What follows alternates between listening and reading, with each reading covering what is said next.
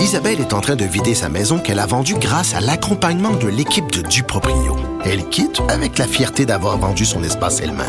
Duproprio, on se dédie à l'espace le plus important de votre vie. Un message d'Espace Proprio, une initiative de Desjardins. Protégez vos dépôts, c'est notre but. La SADC protège vos dépôts dans les institutions fédérales, comme les banques. L'AMF les protège dans les institutions provinciales, comme les caisses. Oh, quel arrêt! Découvrez ce qui est protégé à vos dépôts sont protégés.ca.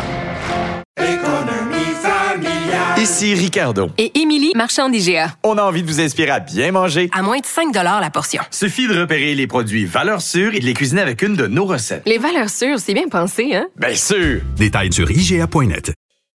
Cher public, nous vous invitons à prendre place confortablement et à fermer la sonnerie de votre téléphone cellulaire. En cas d'incident, veuillez repérer les sorties de secours les plus près de vous. Bon divertissement. Un, deux, un, deux. OK, c'est bon, on peut y aller. Sophie Durocher. Elle met en scène les arts, la culture et la société pour vous offrir la meilleure représentation radio. Sophie Durocher. Tout un spectacle radiophonique. Bonjour tout le monde, j'espère que vous allez bien.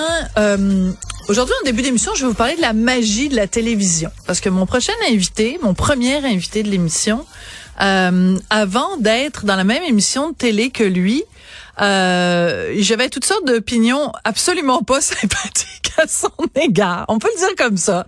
Mais je pense que c'était réciproque. Et puis finalement, on s'est retrouvés à un moment donné dans la même émission de télé, Le Monde à l'envers. Et là, j'ai découvert que Louis T, c'était un gars drôle, sympathique, intelligent avec qui on pouvait dialoguer, débattre, même si on était absolument, mais absolument pas d'accord. Louis T, bonjour. Bonjour Sophie, ça va bien? Ben moi, ça va très bien. Là, c'est le moment où tu dois dire, ah oui, moi aussi, j'ai découvert que tu étais quelqu'un de formidable. En... Ah. ah ok, c'est le moment, c'est ton cue là. J'allais rebondir plutôt pour dire que c'était une leçon pour moi ou ça devrait en être une pour les auditeurs aussi, cette émission-là, justement sur comment on peut avoir des idées préconçues sur les gens, mais, mais surtout, c'est que euh, on a tous des travails à faire, on émet des opinions, mais il y a des humains derrière. Puis souvent, je pense que les humains derrière, ben, ils arrivent à bien s'entendre sur pas mal de choses. Mm. Euh, je pense que les réseaux sociaux devraient tirer une leçon de l'émission Le Monde à l'envers euh, par rapport à ça et euh, une émission qui n'existe plus, mais le temps que ça a duré, c'était vraiment chouette. Louis T, je te reçois aujourd'hui parce que tu as annoncé euh, récemment qu'à partir du mois de février 2024, tu allais présenter un nouveau spectacle. Et quand j'ai vu le titre, Le mal alpha, je suis un petit peu partie à rire parce que quand on dit le mal alpha, on a l'image, évidemment, mettons, d'une meute de loups. Et euh, ben, le mal alpha, c'est le mal dans la meute qui a réussi à prendre sa place en éliminant tous les les autres mâles, je me suis dit, tiens, est-ce que Louis T est en train de, nous dire qu'il se considère lui-même comme un mâle alpha ou c'est un, il y a de l'ironie là-dedans? Ben, il y a énormément d'ironie, surtout quand on voit l'affiche, les couleurs de l'affiche, ma position. Euh, je voulais que ça soit clair. Mais, euh, mais c'est parce que c'est quand même important, je pense, dans la masculinité en ce moment. Il y a eu un dossier dans la presse en fin de semaine, on en parle un peu partout dans les médias, sur cette masculinité-là, sur cette crise, sur cette, euh, cette quête de la masculinité chez les jeunes garçons surtout. Alors, c'est un spectacle qui aborde ça, qui ne parle pas que de ça, mais mm-hmm. qui aborde la masculinité et je trouvais qu'il y avait un clin d'œil drôle à me qualifier moi-même de mâle alpha, qui, qui n'est pas le cas, puis c'est très assumé que c'est pas le cas. Ça, ça me tente pas d'être un mâle alpha non plus. Mais tu vois, moi, je trouve ça intéressant. En effet, puis je trouve que c'est important sur la place publique que des hommes et des femmes se parlent de masculinité. Moi, le problème que j'ai, j'ai un garçon qui a 15 ans et demi et euh, je trouve ça extrêmement triste pour lui de grandir dans une société où chaque fois qu'il entend le mot masculinité, c'est associé au mot toxique. Euh, est-ce que c'est le genre de réflexion que tu te fais aussi, ou euh, tu considères que, en effet, aujourd'hui, il y a euh, beaucoup, beaucoup de, de mal très toxiques et qu'il faut les dénoncer? Tu te situes où là-dessus? Ben, je pense que les deux choses peuvent cohabiter et exister. Il existe le concept de la masculinité toxique. Je. Je crois que ça existe. Est-ce que toute masculinité est toxique? Évidemment, non. Et je pense que tu as raison de dire qu'on ne doit pas parler toujours de masculinité toxique ou du moins euh, dès qu'on parle de masculinité, il ne faut pas juste souligner les problématiques qui viennent avec ça, parce qu'il y en a de la positive, il y en, on doit aussi donner des exemples positifs. Euh, dans mon spectacle, je je mets pas que l'emphase là-dessus, même que je dirais que c'est une courte euh, période. Moi, je suis plus dans l'autodérision puis dans le sourire bienveillant par rapport au travers de, des garçons puis de la masculinité, mais c'est pas, euh, je je veux pas être un curé qui Oh. fait la morale par rapport à la masculinité. C'est pas ça l'objectif. Alléluia! Tu sais à quel point j'adore les curés de la bien-pensance. Donc, tu ne seras pas du haut de ta chair en train de nous dire ce qu'on doit penser ou ne pas penser et surtout pas en train de donner des anathèmes ou, euh, ou euh, faire de la, de la culture de l'annulation. Mais il reste que c'est vrai que cette réflexion-là est intéressante parce que euh, face au féminisme euh, et à certains dérapages, en tout cas moi je trouve dérapage du féminisme, euh, les hommes vous devez vous repositionner parce que vous aviez, vous occupiez une place dans la société. Clairement, vous ne l'occupez plus à 100%. Donc, comment on le fait ce partage-là du pouvoir, de la visibilité, de l'influence à l'intérieur d'une société, sans que ça devienne haineux entre les deux? Ce sont des questions fondamentales auxquelles il faut il faut répondre, Louis. Euh, oui, puis c'est insécurisant, c'est déstabilisant le changement. Le changement en général, pas, ça ne fait pas que peur, c'est brusque, ça déstabilise, puis c'est normal que les gens aient peur. Euh, on partage la glace, on commence à partager la glace. Je dirais pas que moi j'ai pas la posture que ça va mal pour les hommes. Moi j'ai la posture que ça a toujours été difficile pour les hommes. Ça l'est encore aujourd'hui avec des nouveaux défis, et c'est ces défis-là que j'ai envie d'aborder. Mais euh, mais effectivement, je suis pas dans l'opposition à savoir est-ce que c'est homme contre femme, féministe contre, euh, je veux pas dire le mot masculiniste parce qu'il est c'est réducteur. malheureusement. Ouais, c'est ça, c'est réducteur. Mais tu sais, on- n'est pas dans cette confrontation-là. On est tous dans la même société, on est tous dans la même gang. J'ai une conjointe, j'ai des amis garçons, j'ai des amis filles féministes militantes. Euh, je pense qu'on veut le bien de tout le monde. Moi, c'est ma posture en ce moment. C'est que je veux le bien des hommes parce que j'aime les hommes et aussi parce que c'est important.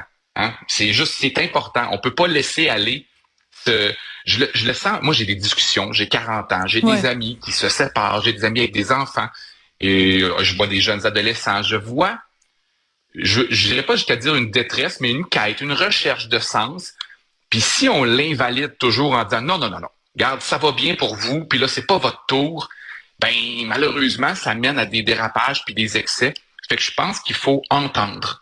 Puis j'ai envie d'entendre. Fait que moi, je suis pas dans la bienveillance, dans la bien-pensance, mais dans la bienveillance, disons, dans ce spectacle-là. OK, ben tout à fait. Puis on est très sérieux depuis le début. Là, ça fait 7-8 minutes qu'on se Ouais. parle. On est très sérieux, mais on, on est quand même toujours bien en train de parler dans un spectacle d'humour. Fait que c'est Ouais. sûr que tu vas avoir euh, ta, ta, ta touche, la touche euh, Louis T, un petit peu euh, professorale dans le sens bon dans le bon sens du terme parce que t'aimes ça euh, décortiquer, euh, démanteler, euh, expliquer des choses. Euh, T'as un petit Mais côté moins qu'avant, Sophie. Moins qu'avant? Je dirais moins qu'avant. T'es moins tableau noir avec la craie blanche, ouais. Oui, tout à fait. Je suis conscient de cette perception-là. Puis euh, c'est drôle parce que dans le processus de création de ce spectacle-là, justement, ces phrases-là, en début de numéro qui pouvaient expliquer ou ma position puis dire mon opinion, je les ai coupées. Ah oui, ça c'est gardé le intéressant. Drôle. Ouais, j'ai gardé le drôle et ceux qui ont à comprendre ou ceux qui ont à voir le deuxième degré ou le sens, ben ils le verront puis les autres, ben ils prendront le drôle. Mais j'ai volontairement enlevé des phrases où euh, justement c'était trop professoral puis je je voulais pas aller vers là. Mais c'est quoi? C'est- ce qui s'est passé C'est que ton public t'a dit on est tanné que tu fasses ça. Ton agent euh, ou tu sais toi-même t'as regardé ça puis t'as dit ben il faut que je change ma formule, il faut que j'évolue, il faut que je propose quelque chose de différent. Ça a été quoi le processus euh, qui a mené à ça? Euh, ben, c'est plus le personnel. C'est pas le public parce que j'avais un public qui appréciait ça, mais dans la une volonté d'élargir ce public-là aussi. euh, pendant la pandémie, je me suis retrouvé à faire euh, beaucoup de corporatifs, puis à, à- à parler à des gens qui n'étaient pas nécessairement mon public naturel, puis avoir envie de leur parler. Euh, fait que c'est une envie de parler à tout le monde qui fait que je me suis dit, il faut que j'adoucisse un petit peu ce côté-là. Puis dans l'angle de mes numéros puis dans mes blagues, comme je dis, ceux qui ont à comprendre, ils comprendront. Mais je veux pas larguer les autres. Je veux les amener aussi dans mon camp. C'est un peu cheval de Troie. Je dirais que c'est un petit peu hypocrite aussi. C'est que mes valeurs y paraissent, Ouais. mais sont plus subtiles. C'est très bon, c'est très bon. Écoute, euh, je je- j'aime beaucoup t'entendre parler d'humour et d'approche en humour. Moi, j'ai un, un contrat à te proposer.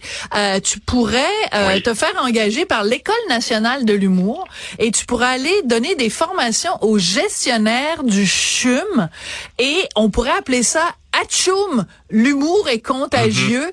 Alors, euh, c'est, ça a l'air théorique comme ça, mais c'est une histoire qui a été sortie par euh, Radio-Canada, Thomas Gerbet, qui a découvert que, en effet, le CHUM avait donné un contrat de 60 000 dollars à l'École nationale de l'humour pour apprendre à ses gestionnaires à être plus drôles. Et moi, je suis allée voir sur le site du CHUM et j'ai découvert ça, que cette formation-là s'appelle Atchoum. Le, l'humour peut être contagieux. Euh, c'est c'est une bonne blague, ça? Atchoum, Atchoum, l'humour est contagieux. Bon, je- le, le titre de la conférence euh, ou de la formation, c'est pas génial. Euh, je l'ai lu ton texte aussi. Ouais. Ben, j'avais lu la nouvelle, j'ai lu ton texte aujourd'hui. Moi, à la base, je suis pas un grand fan de ces formations-là. Je pense que dans le milieu de la bureaucratie, dans le milieu des compagnies, que ce soit privé ou public, moi, je suis un peu frileux. J'ai l'impression qu'il y a peut-être des fois un peu un racket, là, qu'ils ont un pourcentage de d'argent qu'ils doivent investir en Mm. formation à chaque année, puis il y a du monde qui les donne. Euh, après ça, de l'autre côté, je sais que ben, je les connais, les deux formateurs, que ce soit Benoît Pelletier ou Louise Richer. C'est deux personnes brillantes qui, euh, qui savent parler aux gens, qui doivent... Parce que c'est sûr que puisque c'est une formation qui, qui aborde l'humour, ben ça a l'air léger, puis ça a l'air un peu ridicule. Je l'ai pas vu, la, euh, la formation. Ça se pourrait qu'il y ait quand même quelque chose d'intéressant là-dedans. Fait que je peux pas condamner sans l'avoir vu. Euh, puis je sais que c'est une bonne source de financement pour l'école de l'humour qui finance beaucoup. C'est pas, ça va pas toujours dans les poches des formateurs, Je mais comprends. ça sert à subventionner l'école. Euh, mais je, je suis d'accord avec toi que moi les formations là, il y a peut-être d'autres priorités en ce moment, mais je serais pas prêt à condamner particulièrement celle-là parce que c'est avec de l'humour. Mais c'est assez rigolo parce que tu vas sur le site du CHUM, puis il y a toutes sortes de formations que les gestionnaires ou que les gens, que les employés du CHUM peuvent prendre. Alors tu peux genre, avoir une formation en opération à cœur ouvert et euh, une opération, une, formation sur la néonatologie ou alors une formation sur comment devenir un meilleur gestion- gestionnaire en humour et comment euh, identifier les quatre types d'humour. Donc, euh, je trouve que pour un humoriste, c'est quand même, euh, euh, vous êtes placé au même niveau qu'une chirurgie cardiaque. C'est quand même, c'est quand même fort là. Ben, en même temps, j'ai l'impression que moi, ma, ma, ma blonde travaille dans le système de santé. Hein, Oh Fait boy! elle fait affaire avec des gestionnaires. Puis ils sont pas drôles, ils ont Et, pas le sens de l'humour. gestionnaire, mais il y a des gestionnaires qui pourraient améliorer leur communication avec leurs employés, mettons. Ils pourraient suivre, suivre une formation. OK. Alors on va on va travailler là-dessus pour qu'ils aient pas nécessairement plus d'humour mais une meilleure euh, communication. Louis T, ça a été un plaisir de te parler. Je rappelle que ton spectacle Mal Alpha va commencer donc en février 2024. Je te dis que tu t'y prends à l'avance vendre tes billets? Euh, c'est là, ben en fait, c'est pour rendre. Je, je vais être bien transparent avec toi là. C'est pour Noël. Il faut rentrer Ah, dans les cadeaux de Noël ça. parce que sinon on l'aurait peut-être annoncé en février, mais bon. Ah, vous êtes tous des vlimeux, mes petits coquins d'humoristes, là, parce qu'il y en a plein, là, qui nous annoncent des spectacles pour avril, puis septembre 2024. Vous êtes tous des ratoureux, vous voulez qu'on achète vos billets puis qu'on les mette en dessous du sapin de Noël. Mais c'est parfait, c'est une bonne idée. Merci beaucoup, Louis T. Ça fait plaisir. Bye bye, Sophie. Merci.